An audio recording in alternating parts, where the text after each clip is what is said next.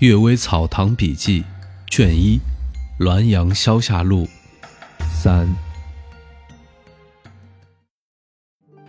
吕四遭报应。沧州城南的上河崖有一个无赖，名叫吕四。吕四为人凶横，什么坏事都做，人们就像害怕虎狼一样怕他。一天傍晚，吕四和一群恶少在山村外乘凉。忽然隐隐约约听到雷声，风雨马上就要来临。向远处望去，见一位少妇急急忙忙躲入河岸的古庙里去避雨。吕四对恶少们说：“我们可以强奸她。”当时已经入夜，阴云密布，一片漆黑。吕四带一群恶少来到庙前。他忽然冲入庙中，堵住了少妇的口，任众恶少扒光少妇的衣服，纷纷涌上前。忽然，一道闪电穿过窗棂，射进庙内。吕四见少妇的身貌好像自己的妻子，急忙松手问他：“果然不错。”吕四大为恼恨，要拽起妻子扔到河里淹死他。妻子大声的哭叫说：“你想强奸别人，导致别人强奸我，天理昭昭，你还想杀我吗？”吕四无话可说，急忙寻找衣裤，可衣裤早已随风吹入河中飘走了。吕四彷徨苦思，无计可施，只好自己背着一丝不挂的媳妇儿回家。当时雨过天晴，月明高照，吕四夫妇的狼狈一清二楚啊！满村人哗然大笑，争相上前问他们这是怎么一回事儿。吕四无言回答，竟羞愧的自己投河自尽了。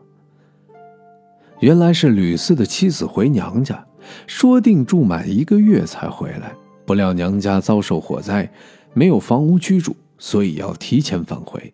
吕四不知道，结果造成此难。后来，吕四的妻子梦见吕四回家看他，对他说：“我罪孽深重，该进无间地狱，永世不得翻身。因为生前侍奉母亲，还算尽了孝道。民间的官员检阅档案，我得受一个蛇身，现在要去投生了。你的后夫不久就到，要好好侍奉新公婆。”民间法律不孝最重，不要自己踏入阴曹地府的汤锅里。到吕四妻子改嫁这天，屋角上有条赤练蛇垂头向下窥视，意思好像恋恋不舍。吕四的妻子记起前梦，正要抬头问蛇，突然听到门外传来迎亲的鼓乐声。赤练蛇在屋子上跳跃了几下，兴奋逃走了。狐狸园，河北献县周家的仆人周虎被狐狸迷住了，他与狐狸互相恩爱，好过世间美满的夫妻，在一起生活了二十多年。狐狸曾对周虎说：“我修炼成人形已有四百多年了。”生前我与你还有一段相处，是当补上的。天意所使，一天不满，就不能一日升天。一旦缘分已尽，我自会离去。一天，他脸上显出很高兴的样子，忽而又潸然泪下，显出很伤心的样子。他对周虎说：“这一月的十九，我们的缘分尽了，将要离开你。”我已为你相中一个配偶，你可送彩礼将这门婚事定下来。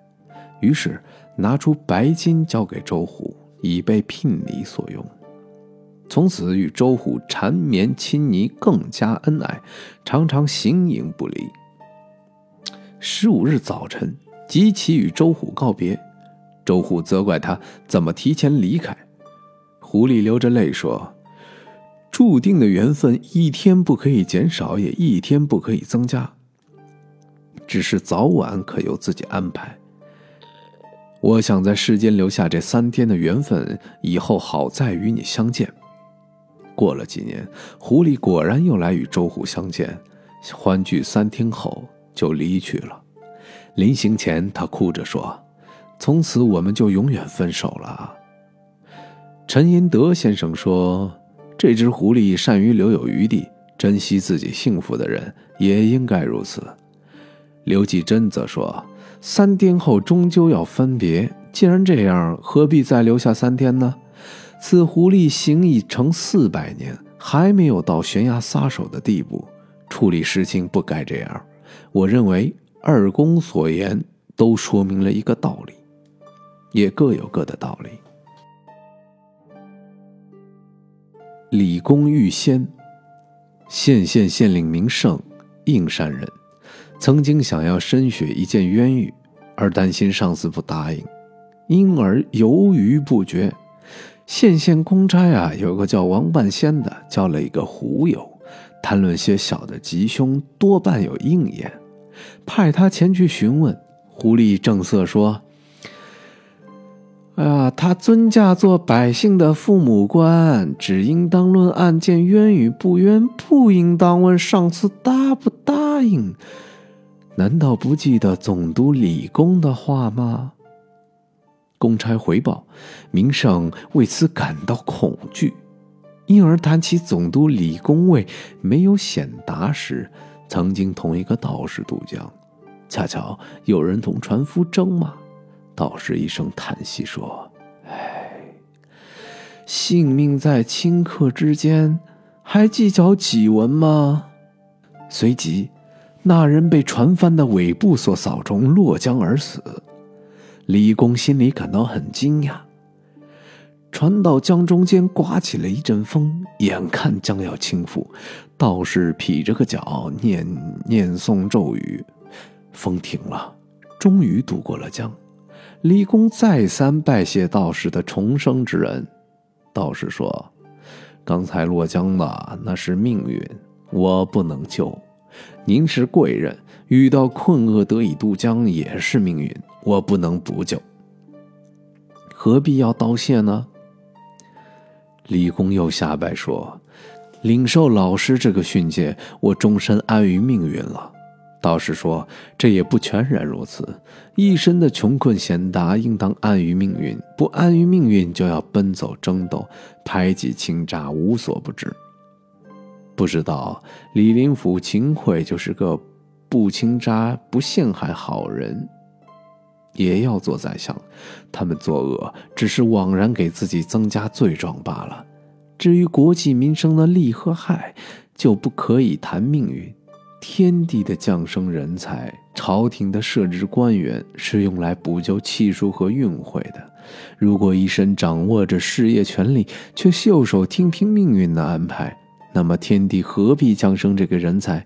朝廷何必设置这个官职呢？《论语》里看守城门的人说：“知道不可以，而却要去做。”诸葛武侯说：“鞠躬尽瘁，死而后已。”成败立顿不是能够预料的，这是圣贤立身安命的学问，请您记住它。李公恭敬地接受了教训，拜问他的姓名。道士说：“说了，恐怕您惊怕。”下船走了几十步，隐灭不见行迹。过去在省城，李公曾讲起过这件事儿，不知道这个胡经是怎么知道的。